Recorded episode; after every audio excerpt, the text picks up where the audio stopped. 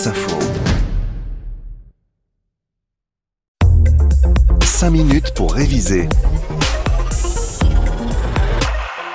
Bonjour à tous et le programme SVT, Sciences de la vie et de la Terre au collège, va nous donner l'occasion de nous pencher sur une question qui va être très importante pour la sortie du confinement l'immunité de groupe. Bonjour David Guillerme. Bonjour Bernard. Inspecteur d'académie et inspecteur euh, régional de SVT, précisément. Vous êtes euh, notre prof pour euh, ces cinq minutes de révision. Je vous pose la question, qu'est-ce que c'est l'immunité de groupe? Alors, pour comprendre cette immunité de groupe, dont on entend parler beaucoup dans les médias, d'ailleurs on parle parfois d'immunité collective, populationnelle, j'ai même entendu parler d'immunité de troupeau.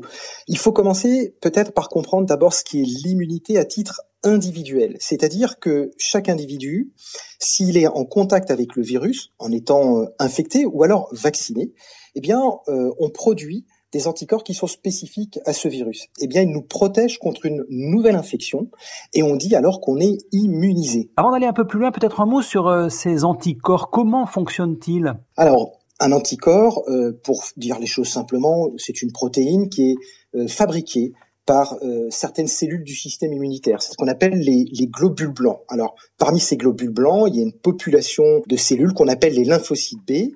Et ces lymphocytes B, suite à un contact avec le virus, deviennent de véritables usines à production d'anticorps.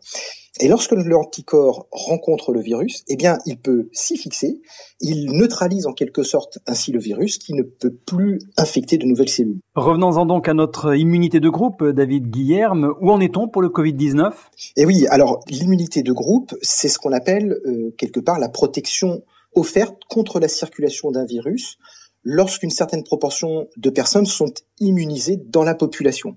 C'est-à-dire que si le pourcentage de personnes immunisées est suffisant, eh bien alors le virus ne peut plus se propager et il finit donc alors par euh, disparaître. Cette immunité de groupe, elle peut être atteinte naturellement lorsque suffisamment de personnes ont donc été infectées et ont guéri euh, ou à l'aide simplement de la vaccination. Alors vous me posiez la question de savoir où est-ce qu'on en est. Eh bien, euh, on l'a entendu actuellement dans les médias. On pense que on est à peu près aujourd'hui dans la population française à 10% de personnes qui auraient été immunisées contre le coronavirus, le Covid-19. Donc manifestement, au sortir du confinement, l'immunité de groupe ne sera probablement pas euh, suffisante pour euh, stopper la propagation du virus. Mais alors quel est le pourcentage d'individus immunisés à atteindre afin que cette immunité euh, collective soit efficace? Ça, pour le déterminer, il faut connaître la contagiosité euh, du virus. C'est un paramètre dont on entend parler maintenant un petit peu aussi dans les médias qu'on appelle le R0 du virus. Alors ce R0 traduit cette contagiosité, c'est assez simple à comprendre. S'il est de 1, ça veut dire qu'une personne infecté va infecter à son tour une personne. Et donc on comprend que si le R0 est supérieur à 1, eh bien le virus va se propager euh, de manière abondante dans la population. Et quand le R0 passe en dessous de 1, eh bien euh, la euh, maladie va s'éteindre. Alors sur le coronavirus Covid-19, euh, les estimations montrent que le R0 serait entre 2, 3, 2,6, tout dépend un peu de ces estimations, mais donc statistiquement, on peut le comprendre que un malade contamine en moyenne deux personnes et demie. C'est à peu près ça. Si je vous comprends bien, par comparaison à d'autres virus, on peut dire que le Covid-19 est extrêmement contagieux.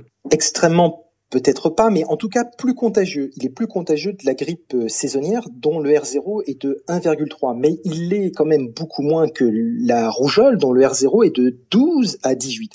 quand on regarde ce R0, eh bien ça nous enseigne que pour la rougeole, il faut atteindre une couverture vaccinale, donc une immunité de groupe d'au moins 95% de la population. C'est beaucoup. Mais pour le Covid-19, il faudrait atteindre au moins 60%, plus de 60% de la population euh, immunisée. Donc euh, la question des responsabilités individuelles pour se protéger, mais aussi collective, est importante évidemment à comprendre.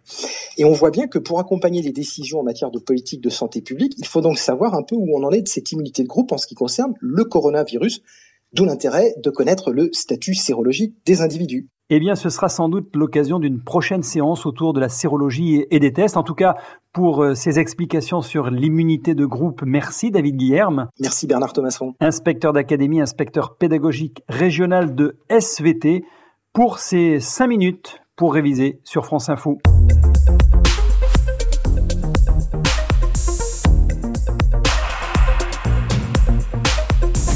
Cinq minutes pour réviser avec le concours de l'éducation nationale dans le cadre du programme Nation apprenante.